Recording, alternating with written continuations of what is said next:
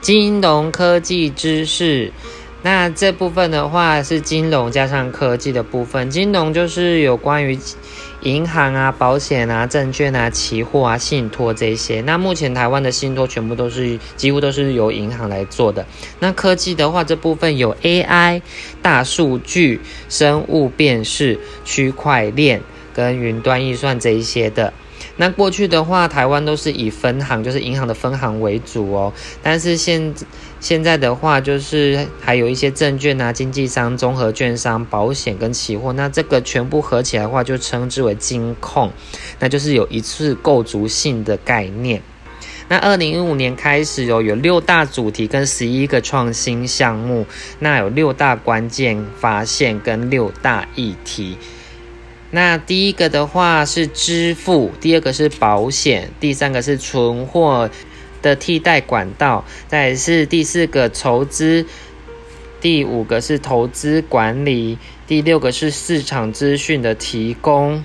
那其中第一个支付的话是有提到无现金的世界跟新兴支付的部分，就是类似行动支付。那第二个的保险的话，就是有保保险价值链裂解。就是以过去的人，就是以推销的部分，但是现在就是不靠人了。第二个是保险串联装置，就是被保险的状况啊，都会被连接住，就是类似像车险的每个人的保险的费用都是不一样的。第三个是存货的部分，是替代管道跟通路偏好转移，就像替代管道的话，就是像以前的现在的 P 度 P 借贷，那就是去中间化了。第二个是路。通路偏好转移的话，就是过去的话，大家都是去直接去银行，但是现在的话，都是直接在网络上作业。第四个是筹资，那这部分的话有群众筹资，那就是有构想的人，然后都会去平台找，就是投资的人。那投资人的话，就占出钱的人也会去平台找一些有构想的人。那第五个是投资管理，投资管理的话是第一个是赋权投资人哦，第二个是流程化。流程外部化，那第一个赋权投资人就是授权于其他的机器人之类的。那第二个的话，流程外部化就是掌握主要的高单价的客户自己掌握住，然后次要的话都是外包的。第六个就是最后一个市场资讯的供应，第一个就是机器革命，第二个是新兴平台。第二章云端运算这个技术最早的话是 Amazon，就是亚马逊。那多主户的模式，然后虚拟化的技术。就是所谓的资源管理技术。那多组化、多组户模式的话，是可以分割，然后又可以组合。那分配容易，不互相干扰，是独立的。那其特性有五点：第一点是随需求应变自助服务；第二是广泛的网络连接；第三个是资源汇集，也就是多组户模式；第四个是快速而且弹性的。第五个是可量测性，可量测性就是可被监控、控制报告，可作为计价的依据。可量测性要特别注意。第再是服务的部分，服务的部分有分三种，那就是第一个是 IaaS，这是部这部分是基础架构及服务，那是给一些大公司的。那这部分的话就是。银类类似像是银行会租用所有的伺服器，然后储存元件、网络设备、作业系统这些，那他们可以自己去掌握全部。那所以他们必须要有一些 IT 人员才能够维护。他们这个好处是不用买设备。第二个是 PaaS，就是平台级服务，那这是比较属于中小型的公司。那这部分的话不需要 IT 人员，他只要可以掌握伺服器的设备，然后就是专注于软体的开发就可以了。再最后一个是 SaaS，就是软体级服务，这部分都是给小公司的，那就是他租用已经开发好的软体哦，然后就是类似像是。呃，汉想的 SAP 这种就是直接租用就可以了。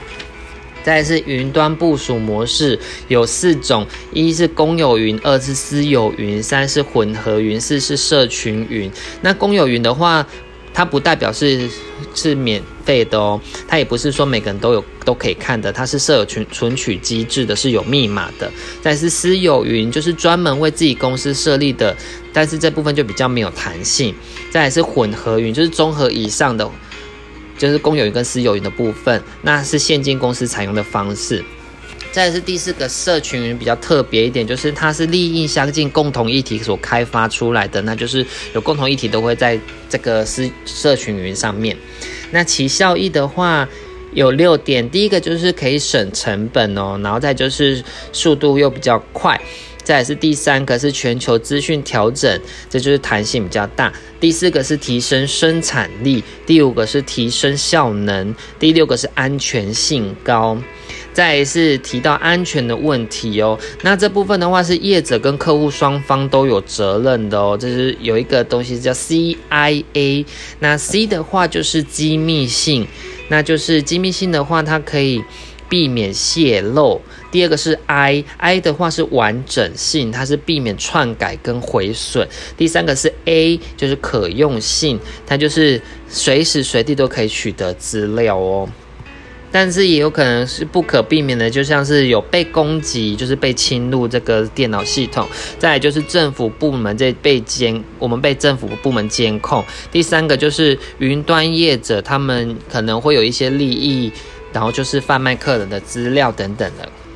第三章是大数据，那大数据的话有四个特性，第一个是大量性，第二个是多样性，多样性是非结构化的哦。再来是第三个是不断传输性，再来是真实性，总共有四个特性。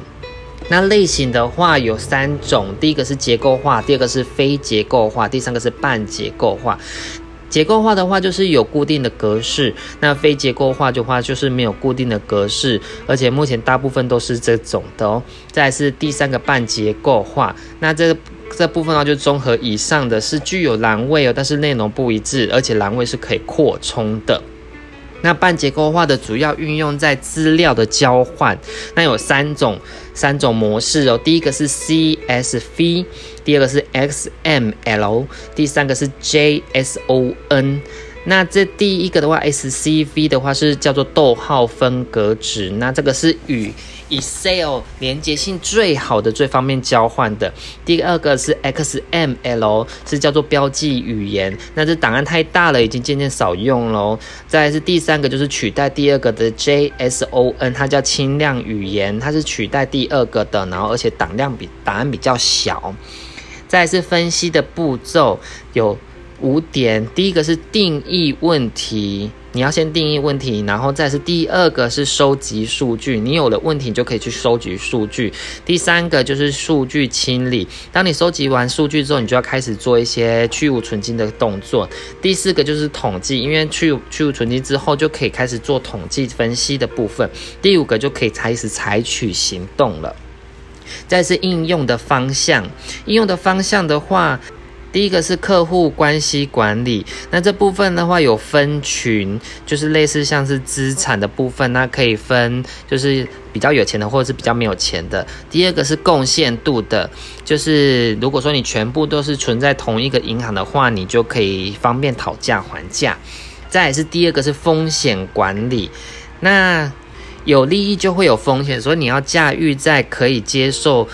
就是的范围内，那第一个有资讯资讯管理功能，第二个是流程要优化，第三个是组组织的人员技术，这都是风险管理内的内容哦。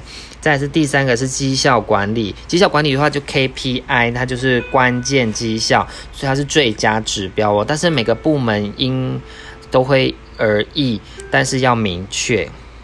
再是困难与挑战的部分。那这部分的话，有叫做特留个资。特留个资就是说，这个像是医疗、基因性生活、健康检查、犯罪前科，这以上全都不能收集的，这是犯法的，它叫特留个资。再说一次，是医疗、基因性生活、健康检查跟犯罪前科。再来是新市场平台的特点。有两点哦，第一点是使资源使用率提高，再第二点是资讯媒合平台使用，在这其特色的功能，其特色与功能的话，有社群化、标准化跟自动化。那社群化的话，就是生产性消费者。生产性消费者的话，就类似像是我买了，然后我 PO 上去，我就是免费的消，就是生产生产性消费者。第二个是标准化，标准化的是数据又很多，然后以利双方的评估。第三个是自动化，自动化有五点，第一点是增加市场流动性。第二点是提高价格准确性，第三个是交易流程透明高，再是第四点交易机会提升，再是第五点提高交易效率，就是成本会降低，手续费会降低这样子，因为就是去中间化了。再是补充一点，就是基付通知商业模式，基付通这是一个历史哦，要记起来，它是一个。针对于新型或小型的投资机会增加，那小额投资人的增加。再是第四章的人工智慧哦，就是 AI。那这部分的话是利用 AI 来做决策，让机器学习训练。那这部分的话有分两种，第一个是弱人工智慧跟强人工智慧。那目前全部都是弱人工智慧啦，强人工智慧的话都在电影里面才看得到。再来是讨讨论到发展的三个热潮，第一个是利用推理和探索，然后树它是树状结构是不会循环的。第二个是一九八零年的专家系统，那没落的原因的话，就是有被局限性的，因为专家他们都自以为，所以就会局限在自己的框架里面。第三个是两千年的机器学习加上大数据，这部分是到目前为止都还在发展的。再来，再讨论到机器学习的部分哦。机器学习的话，就是人工智慧包含机器学习，又包含深度学习。那它的步骤有四点：第一个就是收集资料，再是分析资料，再是建立模型，再是预测推论。就是举例一下，就是像猫与狗的参数，那它会自动的话去评断这样子是狗还是猫，然后最后。整理出一个数据出来，就会非常准确。在它的种类的话，有。有五点，第一点是监督式学习，第二个是非监督式学习，第三个是半监督式学习，第四个是强化式学习，第五个是深度学习是最重要的。那现在讨论第一个是监督式的学习的话，就是资料全部都被标记了，他就只是一直看资料，他就可以知道了。第二个是半呃非监督式学习，那就是与前一个监督式学习相反哦，让机器自己去分类，自行去分类。那第三个是半监督式学习，那就是综合前两项，就是有一半有资料标记，一半没有，然后让机器它自己去学习。第四个是强化式学习，就是举个例，就是类似像自驾车，那从错误中找答案，会给错对的或错的，然后让它慢慢的导向是对的方向。这就是强化式学习。